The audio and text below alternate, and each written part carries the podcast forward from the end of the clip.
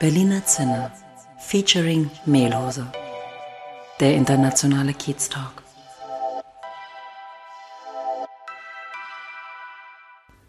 Herzlich willkommen im Berliner Zinner, dem internationalen Kiez Talk mit Daniel und mit Olaf. Ja, hallo zusammen, hier ist der Daniel. Heute haben wir hier bei uns im Berliner Zinner den Jörg Rupp sitzen auf der blauen Couch. Jörg und ich, wir sind verbunden über das ehemalige Netzwerk der Handelshochschule in Leipzig. Persönlich kennengelernt haben wir uns auf einer virtuellen Karrieremesse im Wettbewerb um Talente für unsere jeweilige Firma. Jörg, erzähl doch mal, wer bist du genau und was machst du? Ja, hallo zusammen. Mein Name ist Jörg. Ich bin Vater von vier Kindern, Unternehmer und Unternehmensberater. Wir schenken den Unternehmen Geld für Forschung und Entwicklung. Wir stellen interessierten Unternehmen Anträge für Zuschüsse für die Entwicklung von neuen Produkten und von Innovationen. Und ähm, ich selbst in meiner Funktion bin Geschäftsführer und Gründer von Dorocon, Dr. Rupp Consulting, berate die Unternehmen zum Teil noch selbst und bin aber ansonsten auch mit der Unternehmensentwicklung beschäftigt. Ja, also Jörg, das musst du mir nochmal erklären. Geld geschenkt klingt immer so super, ja. das kann ja nicht euer Geschäftsmodell sein. Zahlt ihr das Geld oder wer zahlt das Geld? Daniel, das war natürlich ein bisschen plakativ, aber ja. Ähm, wir wollten ja jetzt Aufmerksamkeit erregen in dem Interview und deswegen habe ich das direkt mal eingangs gesagt. Ja. Ähm, es ist so, der Staat unterstützt äh, unternehmerische Tätigkeit, die mit Risiken unter, äh, die mit Risiken behaftet sind. Und äh, eine Produktneuentwicklung ist im Prinzip, wenn man mit dem Risiko behaftet, dass es schiefgehen könnte. Man, das heißt, äh, wer, wer versucht, eine neue technologische Lösung zu finden, muss neue Wege gehen. Man weiß nicht genau, wohin die führen. Und da äh, sagt Vater Staat, wir wollen, dass Deutschland als Innovationsführer in der Welt eine wichtige Rolle einnimmt und äh, unterstützen eben Unternehmen, die diese Wege gehen. Und das macht er in der Form, dass er diesen Unternehmen Geld zur Verfügung stellt für diese Entwicklungen. Mhm. Und ähm, da gibt es eine ganze Reihe von Programmen. Und häufig ist es halt so, gerade kleine, mittlere Unternehmen, die sind so stark im Tagesgeschehen eingebunden. Der, der Unternehmer selbst hat, hat eh schon eine 60-Stunden-Woche. Die Mitarbeiter sind auch ausgelastet mit dem Tagesgeschäft. Und da kommen wir ins Spiel. Wir beraten die Unternehmen dazu, welche Mittel sie in Anspruch nehmen können. Und wir entlasten sie auch in der Sicht, dass wir ähm, die komplette administrative Ausarbeitung übernehmen, ähm, wir machen die Projektbeschreibung, Arbeitspläne, sodass der Unternehmer sich eigentlich auf seine Kernkompetenzen äh, konzentrieren kann. Du hattest gesagt, ähm, du bist auch Unternehmensberater. Ja. Ähm, und Dorocon, also wie, wie, kann ich mir das vorstellen? Dorocon ist wirklich äh, für die End-to-End-Vermittlung von Fördermitteln oder auch Krediten ähm, zuständig oder macht ihr auch aktive Unternehmensberatung bei euren Kunden? Naja, die Frage ist halt, was Beratung ist. Es gibt ja verschiedene Beratungsfelder. Es gibt ja von ähm, Personalberatung, was auch eine Form der Unternehmensberatung ist. Ich habe gehört, du kennst dich ja ganz gut aus. Genau. Ähm, und was, was wir eben machen, wir, wir beraten eben die Unternehmen bezüglich der, ähm, der, der Fördermittel für diese technischen Innovationen. Das hat schon einen Beratungscharakter. Das heißt, typischerweise steht bei komplexeren Aufgaben da auch eine Analyse am Anfang und dann eine Planung, wie man da umgehen, mit umgehen kann. Wir, wir gleichen dann zum Beispiel die Vorhaben mit dem Technologiefahrplan des Unternehmens ab und ähm, das ist eine reine Beratungstätigkeit. Wir unterstützen aber auch, äh, wenn das Unternehmen Projektpartner sucht, mhm. weil eine eigene Kompetenz fehlt. Zum Beispiel ein Hardwareunternehmen möchte eine Software entwickeln, dann fehlt ihnen manchmal ein Partner, da unterstützen wir Entweder kann es ein anderes Unternehmen sein oder eine Hochschule und wir leiten auch Forschungsnetzwerke. Wir haben zurzeit ein Forschungsnetzwerk laufen mit Daimler, mit dem Deutschen Institut für Künstliche Intelligenz und dann eine ganze Reihe von Unternehmen, die jetzt nicht so bekannt sind, deswegen nenne ich die jetzt nicht. Ähm, und das ist auch sehr spannend, wenn man die Partner zusammenbringt und dann mit denen gemeinsam sozusagen einen Fahrplan für eine zukünftige äh, Zukunftstechnologie entwickelt. Mhm. So, und heute bist du ja jetzt in Berlin. Wir sitzen hier alle zusammen in Berlin. Was hat dich denn hergebracht? Warum bist du heute hier? Abgesehen vom Podcast. ja, Berlin ist natürlich als Landeshauptstadt auch Sitz vieler Projektträger. Äh, von daher ist es für uns ähm, wichtig, auch regelmäßig hier zu sein. Wir sind hier auch im Dachverband für Technologie, Transfer und Innovation. Der sitzt in Berlin ähm, und wir haben hier auch eine kleine Nebenstelle, sodass es für mich auch einmal, einmal im Monat normalerweise äh, Usus ist, nach Berlin zu fliegen. Heute war ich zum ersten Mal beim Bär, ja, bin ich gelandet. War spannend. Man hat gemerkt, es läuft noch nicht ganz rund, aber es läuft sozusagen. Ich durfte aus dem Flugzeug aussteigen. Dann haben sie mich wieder reingeschickt, musste ich wieder einsteigen, weil das Bodenpersonal noch nicht fertig war. Aber ähm, ich hoffe, dass das regelt sich auch und äh, bei den nächsten Terminen ähm, läuft es dann besser. Ja, jetzt dieses Jahr war es einfach so, dass einfach äh, wegen Corona alles ein bisschen schwieriger war. Mich interessiert ähm, ein bisschen dieser berufliche Werdegang. War für dich schon immer klar, dass du Unternehmer werden willst oder hat sich das entwickelt mit der Zeit? es war eine Entwicklung. Also ich habe immer ein sehr hohes Interesse an Technologien, Innovationen gehabt. Habe also erst Chemie studiert, ähm, habe dann auch, hab da auch ein paar internationale Stationen gehabt. Dann habe ich gewechselt ins Ingenieurwesen, habe da promoviert und habe aber schon als Student in der Unternehmensberatung mitgearbeitet. Also dieses, dieser Beratungsaspekt war schon sehr früh da und habe dann äh, im Mittelstand gearbeitet, im Konzern, dann auch mal im Startup und immer gemerkt so, ah, eigentlich möchte ich selber auch die Dinge sozusagen formen und dann kam irgendwann die, äh, auch das Bewusstsein, äh, ich möchte Unternehmer werden. Mit einem technischen Hintergrund ist es vielleicht schwieriger, diese Realisation wie für jemand, der BWL studiert, wo das sozusagen omnipräsent ist, äh, sich selbstständig zu machen. Und das war halt so ein Weg, ähm, äh, der, der einen gewissen innerlichen Prozess äh, notwendig hatte. Und dann war aber auch klar, wenn ich diesen Weg gehen will, ähm, fehlen mir Kompetenzen. Ich würde sagen, ich hab, durfte technisch eine sehr, sehr gute und breite und tiefe Ausbildung genießen, aber von BWL hatte ich keine Ahnung. Ich habe im Konzern gearbeitet, habe mich immer geärgert, dass die BWLer entscheiden über was, was äh, im Chemiekonzern, was andere Leute machen. Und habe gesagt, okay, ich muss, ich muss dahinter blicken und habe mich dann entschieden, äh, BWL zu studieren. In Leipzig an der Handelshochschule habe ich ein MBA gemacht und da ist ja auch die Verknüpfung zu euch. Ja. Mhm. Ähm, wenn du das jetzt beurteilst, du hast ja gesagt, du kennst die Erfahrung aus dem Konzern und du bist jetzt Unternehmer. Ähm, wie beurteilst du deine Entscheidung jetzt rückblickend? War es die richtige Entscheidung für dich und warum vor allem? Ja, es war für mich persönlich war es die, richtige Entscheidung. Es gibt mir eine sehr hohe ähm, Zufriedenheit. Ich, konnt, ähm, ich kann all die Dinge umsetzen, die mich als Angestellter gestört haben. Also ich versuche im Grundsatz auch das so zu machen, dass alle Dinge, die mich gestört haben, als ich angestellt war, so zu beseitigen, dass meine Kollegen und Mitarbeiter ähm, die nicht erfahren. Ja, das ist sozusagen der eine Aspekt. Der andere Aspekt ist, ähm, ich finde es total spannend. Man hat immer wieder neue Herausforderungen. Ähm, die letzten Jobs, die habe ich immer nach anderthalb, zwei Jahren gekündigt, weil mir langwe weil langweilig war und weil ich mich auch nicht ähm, wiedergefunden habe in der Tätigkeit dauerhaft. Und jetzt mache ich zum ersten Mal eine Tätigkeit seit zehn Jahren und es ist äh, noch nicht eine Minute langweilig gewesen. Ähm, du hast ja vorhin schon mal gesagt, dass ein Unternehmer eine 60-Stunden-Woche hat. Äh, ich würde sagen mindestens. Und äh, du hast gesagt, du hast vier Kinder. Ähm, das klingt nach einem zweiten Fulltime-Job. Wie bekommst du die beiden Dinge unter einen Hut? Das, ähm, das ist eine gute Frage. Ähm, es ist so, dass ich äh, ich würde sagen, über die letzten zehn Jahre war es im Schnitt ein 60-Stunden-Job und am Anfang habe ich 80 Stunden gearbeitet und jetzt arbeite ich nur noch 45 oder so. so dass es, äh, dass ich es, äh, ich glaube, über das Wachstum geschafft habe, auch meine Arbeitslast zu ändern. Es gibt immer mal wieder Wochen, wo es auch mehr ist als 60 Stunden. Ähm, ich versuche mir aber die Wochenenden freizuhalten, äh, das äh, so zu gestalten, ähm, dass es, äh, dass es gut verträglich ist aber klar, man geht sehr viele Kompromisse ein, hat aber auch andere Freiheiten. Es stimmt in Summe für mich. Ich denke, jeder, der Unternehmer ist, wird bestätigen, dass gerade in den Anfangsjahren äh, muss man einfach mehr leisten, bis man die Dinge aufgebaut hat. Und äh, ähm, nachher hat man dann auch sozusagen die Möglichkeit, wieder auf ein verträgliches Niveau runterzuschrauben. Es liegt aber einem immer bei einem selbst.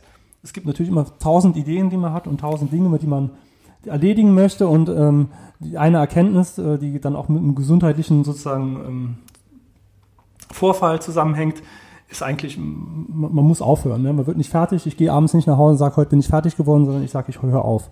Und äh, das ist halt die persönliche Entscheidung, wann sage ich diesen Satz, ich höre für heute auf, weil äh, fertig werde ich nicht. Mhm. Und ähm, ich gehe davon aus, also mit den vier Kindern, ähm, du hast eine Ehefrau, die dich da unterstützt, oder? Ja, meine Ehefrau unterstützt mich. Sie arbeitet selbst 90 Prozent, also sie wird 90 Prozent bezahlt. Sie, sie, schimpft immer, dass sie eigentlich viel mehr arbeitet. und, ähm, und, aber sie, sie ist eine sehr große Stütze für mich. Und ähm, wir haben auch das große Glück, und sonst wäre das auch nicht zu schaffen, dass unsere Familie voll hinter uns ist. Ähm, wir sind beide international unterwegs gewesen, haben uns in Leipzig kennengelernt, sind beide Saarländer und haben dann bewusst die Familienentscheidung getroffen, zurück nach Saarbrücken zu gehen, um ähm, eben die Unterstützung der, der Familie zu haben, äh, wo, wo, meine Eltern, ihre Eltern und auch sonst äh, die Unterstützung bekommen. Mhm. Stichwort äh, Saarbrücken. Ja. Was macht äh, für dich Saarbrücken aus und warum sollte ich als Berliner nach Saarbrücken kommen? Ja, also Saarbrücken macht für mich aus Familie, ist Heimat für mich. Ich bin im Saarland aufgewachsen, bin zum Studium weggegangen, war 16 Jahre weg und bin halt wegen der Familienentscheidung zurückgegangen. Man sagt immer, ein Saarländer geht weg und kommt immer wieder. Ich kann das nur bestätigen, kenne sehr viele Leute, die das machen. Was macht das Saarland aus? Es gibt viele Punkte, die nicht bekannt sind. Ähm, ein Slogan ist, äh, in, Berlin, in, Berlin, besetzt man Häuser, in Saarbrücken besitzt man Häuser. Ja. Ja das heißt, äh, mhm. für den Preis, äh, was, was, ihr, äh, was ihr hier für eine kleine Wohnung zahlt, in Berlin könnt ihr im Saarland ein Haus kaufen. Wir haben die höchste Eigenheimquote in Deutschland. Ähm, wir haben die höchste Industrialisierungsquote von allen Bundesländern. Mhm. Das heißt, Industriearbeitsplätze gibt es nirgendwo mehr als äh, im Saarland. Ist ein, ein, sehr angenehmes Leben dort. Ähm, bin in zwei Minuten mit dem Fahrrad in Frankreich, kann morgens Croissants holen gehen vom französischen Bäcker. ja. Der Windberg um die Ecke war auch gut, aber kann noch nicht ganz mithalten. Und ähm, äh, so, so, dass ihr, wenn ihr nach Saarbrücken kommt, wenn ihr jetzt nächstes Jahr umzieht, feststellen würdet, dass ihr, ähm, was die Work-Life-Balance angeht, was die Lebensqualität angeht, aber auch was die Möglichkeiten angeht, als äh, Standpunkt im Herzen Europas ähm, äh, da sehr viel von profitieren könnte. Gestern kam eine äh, Meldung, eines der größten chinesischen Unternehmen investiert in eine Batteriefabrik äh, im Saarland. Tesla ist nach Brandenburg gekommen, die Chinesen kommen nach Saarbrücken und ähm, das hat einen Grund. 30 Orte haben sich dafür beworben ähm, aus ganz Deutschland und der Zuschlag fiel halt für Saarland aufgrund der, der hohen Qualifikation der Arbeitskräfte, der Nähe zu Frankreich, Luxemburg, ähm, die guten Logistikwege und ähm, Gründe gibt es viele, aber ich möchte jetzt den Podcast jetzt nicht damit äh, für Nein, den Monolog für Saarbrücken erschlagen. Nee, aber das ist trotzdem wow. ähm, internationales Umfeld, ähm, hohe Industrialisierung, ähm, das ist doch alles äh, toll. Also finde ich klasse. Ähm, Nochmal zurück zu deiner Firma. Hm, du hast gesagt, dass du jetzt zehn Jahre bei Dorucon bist, ähm, aber auf der Website steht, euch gibt es schon seit 20 Jahren. Wie geht das? Wie passt das? Das ist äh, sozusagen, es sollte nicht dort stehen, was wir sagen, und wenn ich mich richtig erinnere, soll, steht das dort auch, wir haben 20 Jahre Erfahrung. Stimmt. Tut mir leid. In, ja. äh, in Forschung und Innovation. Und da habe ich natürlich mein berufliches Leben mit dazugezählt. Ah, okay. Und äh, die Firma gibt es seit zehn Jahren. Aber ich war ja, wie vorher schon erwähnt, schon äh, vorher in der Industrie tätig und habe natürlich die Erfahrung, bringe ich ja alle vollumfänglich ein. Also dass wir dann mhm. in der, im Marketing und der Werbung die 20 Jahre erwähnen, ja. ist es ganz spannend. Die Leute lesen es raus, als es die Firma gibt, aber tatsächlich schreiben wir das nicht. Sondern wir, wir sagen, wir haben die Erfahrung. Das äh, kommt dann noch sozusagen aus meinem Personenbezug. Wenn man natürlich alle Personen zuzieht, dann könnte man sagen, wir haben ein paar hundert Jahre Erfahrung ja. mit allen Mitarbeitern, aber ähm, das war sozusagen der Einstieg in mein Berufsleben, war vor 20 Jahren und seitdem beschäftige ich mich mit diesen Themen. Und hast du die Firma gegründet oder dein Vater? Das war vielleicht, das war so die Schlussfolgerung, die ich gezogen hatte. Du hast das im Rahmen der Nachfolge irgendwie übernommen. Nee, ich habe ich hab die Firma selbst gegründet vor zehn Jahren. Mhm. Ähm, ich habe dann aus Stabilitätsgründen meinen Vater mit ins Geschäft genommen. Äh, um sozusagen, falls mir mal was äh, zustößen sollte oder so, dass, dass das äh, Geschäft weitergeführt werden kann. Aber das äh, wird zeitlich ähm, begrenzt sein und äh, ich denke, er wird in, in der nächsten Zeit da auch keine weitere Rolle mehr aktiv haben. Du hast Stabilität, angesprochen und ähm, du hast uns auch ähm, vorher schon geschrieben, dass dein Ziel ist, ein krisensicheres Unternehmen aufzubauen. Ähm, Gerade haben wir jetzt ja auch Zeiten, die man vielleicht sogar als Krise betiteln könnte. Was bedeutet das für dich, ein krisensicheres Unternehmen aufzubauen? Also für mich bedeutet das äh, zum einen, dass das Geschäftsmodell so diversifiziert ist, dass man nicht nur von einer von einem Produkt abhängt. Ähm, es bedeutet aber auch ähm, auf vielerlei, äh, in vielerlei anderer Hinsicht, dass man Vorkehrungen trifft, ähm, die, die einen äh, sozusagen in schwierigen Situationen weiterhelfen. Ähm, wir hatten mal einen Angriff in den ersten Jahren von WannaCry, so eine Verschlüsselungssoftware. Und ähm, weil ein Mitarbeiter unvorsichtig war, äh, was auch jedem passieren kann, das ist eine sehr clevere Vorgehen, die da, die da stattfinden mit dem Social Engineering. Und, aber wir hatten so eine Vorkehrung getroffen, wir konnten die Daten sozusagen ohne zu bezahlen innerhalb von einem Tag wiederherstellen. Und krisensicher bedeutet für mich auch, dass man, ähm, das ist ein Aspekt, Security, aber auch Liquidität. Für mich als Unternehmer bedeutet es halt auch, ähm, nicht das ganze Geld aus dem Unternehmen rauszuziehen, sondern auch so viel drin zu lassen, dass man über Monate hinweg auch überleben kann, ähm, äh, wenn die Umsätze einbrechen. Und das krisensicher habe ich euch genannt. Ich würde es vielleicht auch eher als nachhaltig jetzt bezeichnen, wenn ich nochmal drüber reflektiere. Ähm, dass es nicht nur darum geht, schnell was aufzubauen, das dann vielleicht auch wieder schnell kollabiert. Also ich würde sagen, mit Möbelstück äh, verglichen, das Stück vom Schreiner, so wie das hier bei Daniel steht, und äh, nicht das Billigregal aus Ikea, das dann nach äh, zwei Umzügen wieder auseinanderfällt. Nachhaltig ist ein gutes Wort. Ähm, in letzter Zeit, wir beschäftigen uns viel eben auch oder wir stolpern über sogenannte Buzzwords. Und ein Buzzword, was immer wieder auftaucht, meiner Meinung nach aber auch berechtigt, ist eben Purpose. Und wenn du von Nachhaltigkeit sprichst oder eben auch vielleicht von Sinnhaftigkeit, wie gehst du mit diesem Thema um? Würdest du sagen, das ist wichtig für dich, das ist sowieso schon da, das ist äh, in deinem Unternehmen schon drin oder denkst du, ja, das ist jetzt irgendwie ein Thema, das äh, kann man mal benutzen, aber es hat für dich jetzt nicht so die Wichtigkeit als Unternehmer? Für mich hat es eine sehr hohe Wichtigkeit. Also ich habe mich ähm, auch schon sehr lange mit dem Thema beschäftigt. Ich habe nach dem Abitur ein freiwilliges ökologisches Jahr gemacht, sozusagen nicht als Ersatz für einen Zivildienst, sondern ich musste nichts machen, habe es wirklich freiwillig gemacht, habe dann in Entwicklungshilfe gearbeitet und äh, das heißt, Purpose ist was, was, äh, was bei mir schon präsent ist. Wir sprechen darüber offen ähm, im, ähm, im Unternehmen. Das heißt, wir, wir führen Workshops zu Vision durch regelmäßig, also zwei, drei Jahresabstand, wo wir auch nochmal unsere Werte auf den, auf den Prüfstand stellen. Für, ähm, es hat auch was damit zu tun, Purpose, ähm, der Umgang mit Mitarbeitern. Wir orientieren uns ähm, seit zwei Jahren an eine Organisationsform der, der Selbstorganisation, die sehr mitarbeiterzentriert ist, äh, bei denen den Mitarbeitern auch viel Möglichkeit gegeben wird, sich selbst ähm, weiterzuentwickeln, selbst einzubringen, selbst zu entscheiden und auch zu gestalten. Und ähm, wir, wir ähm, sind gerade dabei, uns bei Global Compact einzubringen. Das ist äh, von, der, von den Vereinten Nationen eine Initiative, bei dem man sich zu gewissen um äh, Umweltstandards äh, verpflichtet. Als Dienstleister bedeutet das dann halt vor allem Reisen, CO2 zu kompensieren und auf solche Dinge zu achten. Mhm. Sehr cool, sehr interessant. Äh, ich habe auch noch eine Frage zum Thema Nachhaltigkeit. Also Langfristigkeit, Nachhaltigkeit, Sicherheit. Das ist ja so, das sind ja so die, die Tugenden ja, des deutschen Mittelstandes oder überhaupt der deutschen Denke. Siehst du da einen Wettbewerbsnachteil gegenüber gefühlt schnelleren, disruptiveren Gesellschaften, wie zum Beispiel Amerikaner. Ich habe da immer das, du hast es ja vorhin schon erwähnt, ja, mit Grünheide und Tesla und sowas, ja. Ich habe immer Tesla im Blick. Äh, die sind ja knallhart, ja. Die, die kommen jetzt einfach hier rein nach Deutschland äh, und unsere Automobilbranche Keine Ahnung, was da jetzt genau passieren wird, ja, wird sich noch zeigen. Aber wie siehst du das? Äh, Stabilität, Sicherheit, Nachhaltigkeit, alles toll. Aber wenn da jemand kommt, aggressiv, schnell, disruptiv, dann kann so schnell vorbei sein.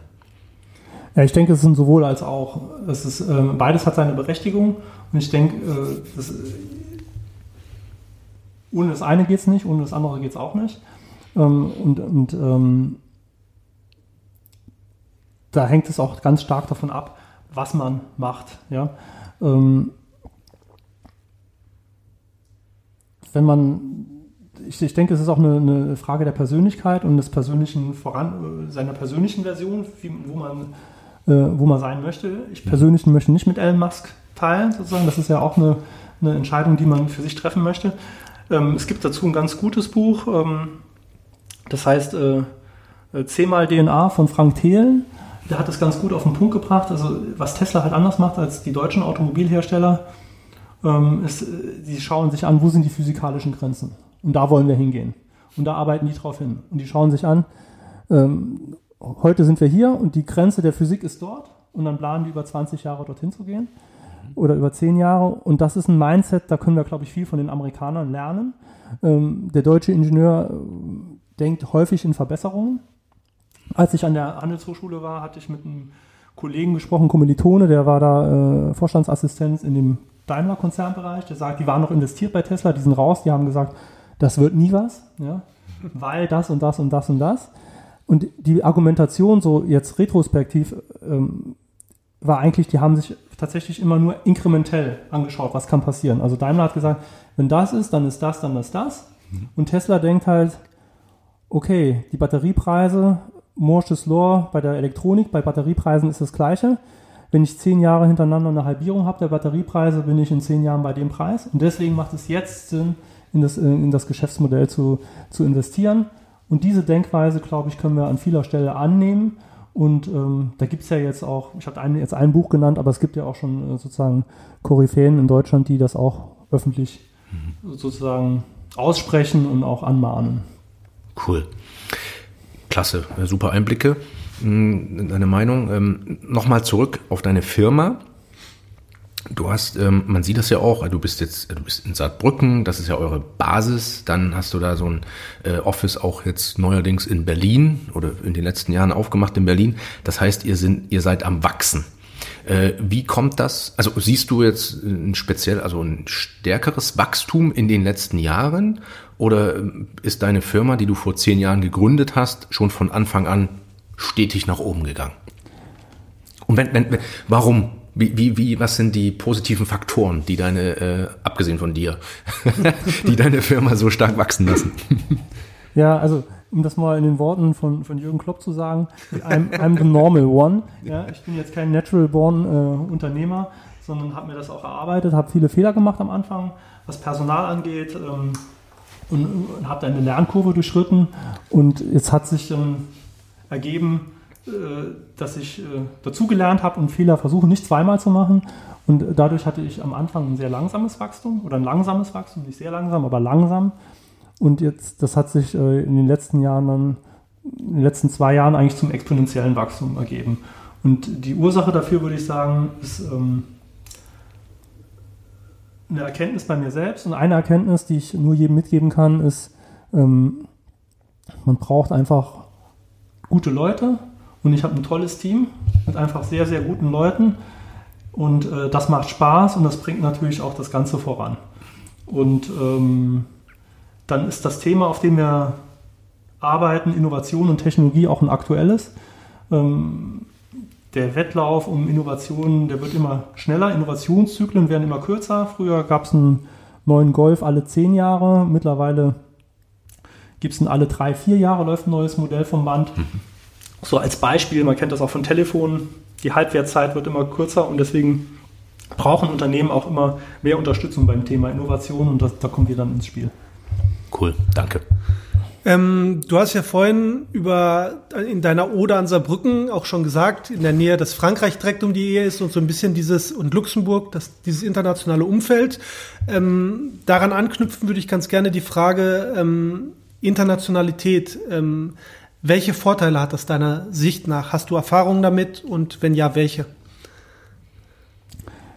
Ja, jetzt bei meiner jetzigen Firma Dorocon ist es so, wir sind ähm, national gewachsen und ähm, strecken jetzt so die ersten internationalen Fühler aus. Aus meiner persönlichen Erfahrung ist es so, ich habe in, in, in, vier Ländern studiert, in, in, Spanien, in der USA, in Deutschland, in der Schweiz. Das war eine persönliche Bereicherung. Von daher kann ich nur sagen, ähm, äh, es ist für alle, die international tätig sind, eine Bereicherung, da zu sein. Als Unternehmen äh, gibt es natürlich dann einfach das Marktpotenzial. Ne? Je internationaler ich bin, desto mehr Marktpotenzial habe ich. Es hängt natürlich vom Geschäftsmodell ab. Wir sind ein Projektgeschäft als Dienstleister. Das ist jetzt ähm, nicht so schön skalierbar. Wenn ich eine, eine Software habe, kann ich die natürlich schön international verkaufen. WhatsApp ist dann, kennt glaube ich jeder, spielt keine Rolle, wo ich bin. Und da ist natürlich jedes Land, in dem ich das anbiete, einfach nochmal ein Riesenmarkt, den ich erschließe. Ähm, von daher ähm, muss man natürlich schauen, passt es äh, zu, zu, seinem eigenen Geschäftsmodell, aber ähm, in den meisten Fällen passt es und es wird auch von der Bundesregierung her, das, das wissen wir einfach, weil wir in Arbeitskreisen sind, viel mehr Wert drauf gelegt, dass auch ähm, internationale Kooperationen unterstützt werden. Also die werden überproportional, über überproportional unterstützt. Mhm. Wenn jetzt ein deutscher ähm, Maschinenbauer mit einem spanischen zusammenarbeitet, dann erfährt er da viel mehr öffentliche Unterstützung dafür, als wenn er mit einem anderen Deutschen arbeitet, was auch unterstützt wird. Ähm, man sieht natürlich auch dann die Marktzugänge, man kann sich gegenseitig helfen, in den Markt zu kommen. Ähm, also äh, da, da macht es, glaube ich, äh, wenn, wenn ich jetzt von etwas größeren Unternehmen ausgehe, auf jeden Fall Sinn, sich dem Thema äh, zu stellen. Und ähm, wenn wir nochmal auf den privaten Bereich gehen, ähm, du hast in vier Ländern studiert, glaube ich. Gibt es da vielleicht irgendeine Anekdote, was dich von diesen unterschiedlichen Ländern besonders geprägt hat, wo vielleicht der Unterschied oder was dich sehr bereichert hat oder wo der Unterschied sehr groß war? Ja, eigentlich kann man natürlich zu jedem Land was sagen. Ähm, ich habe dann nochmal in der Entwicklungshilfe in Costa Rica gearbeitet. Da, da ist ja so ein Spruch purer wieder und das heißt sozusagen das wahre Leben und das ist alles entspannt. Da, da musste ich dann irgendwann für mich sagen, ich muss jetzt wieder zurück, weil es war halt so entspannt dann auch an einer gewissen Stelle. Und ich hoffe, kein Tico ist jetzt sauer, wenn er das hört hier online, ähm, äh, dass ich gesagt habe, ich muss zurück, weil sonst, äh, sonst äh, kann ich zusammen mit meiner deutschen Ingenieursarbeitsweise komme ich nirgendwo mehr zurecht.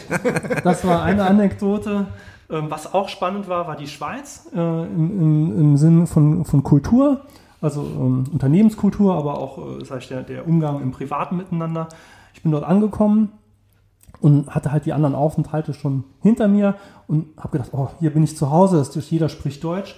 Und dann kam nach einem Jahr oder zwei kam der Kulturschock, weil ich gemerkt habe, ich bin hier fremd, aber richtig fremd, ja. Und unsere sehr direkte Art oder Berliner Schnauze oder wie, wie ihr das habt hier, das kommt da überhaupt nicht gut an, sondern es ist eine sehr diplomatische Gesellschaft. Es wird sehr viel über, äh, ähm, äh, sag ich mal, Schlüssel, soziale Codes. Man spricht Sachen nicht aus, sondern es wird halt angedeutet. Aber der Schweizer weiß natürlich, was damit gemeint ist.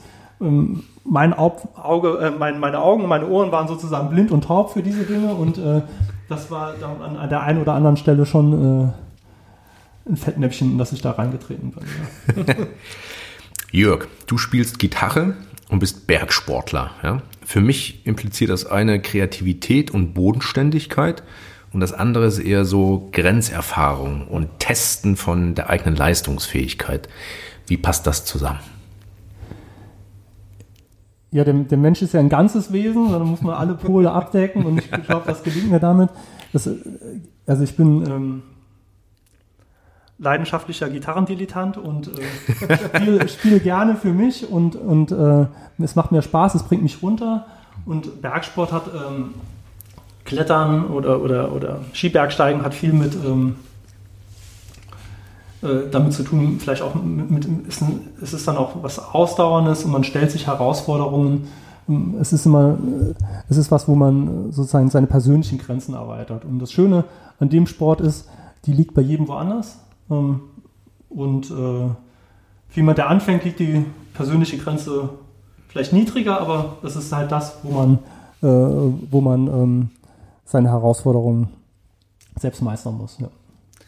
Ich habe noch eine Frage. Ähm, mir ist immer halt auch wichtig, du hast ja schon stark vom Thema Purpose geredet und äh, auch da wäre ich sehr im privaten Bereich interessiert. Ähm, deine Kinder, du hast vier Kinder. Ähm, was willst du deinen Kindern mitgeben? Das ist eine, eine gute Frage. Also ich denke, auch da sind, äh, es ist, ähm, was ich meinen Kindern mitgeben möchte, ist einmal ein Wertegerüst, was wichtig ist. Ich möchte ihnen ähm, mitgeben, dass ähm, Familie, also sozusagen das Nest, ein, ein wichtiger Bestandteil ist. Äh, und ich glaube halt auch, äh, dass, äh, dass wenn wir das schaffen, unseren Kindern das mitzugeben, ähm, dass dann auch, äh, und jetzt wird es, äh, ja, wird es ein bisschen plakativ, aber dass dann auch sozusagen die Gesellschaft eine, eine, bessere wird, ja, dass wir, wenn wir unsere Werte da transportieren können zu unseren Kindern, uns darüber bewusst sind, äh, bewusst werden, ähm, dass wir da auch eine Veränderung in kleinen Schritten bei anderen Dingen erreichen können. Das Schlimme ist natürlich, man scheitert tagtäglich an seinen eigenen Zielen und äh, kann sich dann nur wieder äh, äh, drauf besinnen, dass man sagt, okay, ich versuche es wieder, aber wir sind alles Menschen, aber deswegen finde ich diese Frage so schwierig, weil ich glaube, vielen Menschen geht es so, dass man, dass man hehre Ziele hat und auch viel äh, da weitergeben möchte und ähm, ja, gerade wenn man sehr stark eingespannt ist, dann, dann ist es nicht immer einfach, äh, dem Selbstanspruch gerecht zu werden. Das stimmt. Ich glaube, das kennen wir selber. Ja, war ein tolles Gespräch, sehr interessant. Äh, bedanke ich mich und Daniel bestimmt auch. Auf jeden Fall. Ähm, danke, dass du hier warst, Jörg. Ja, vielen Dank für eure Zeit und für die spannenden Fragen. Dankeschön. Tschüss. Danke, ciao. Tschüss. Ja, perfekt.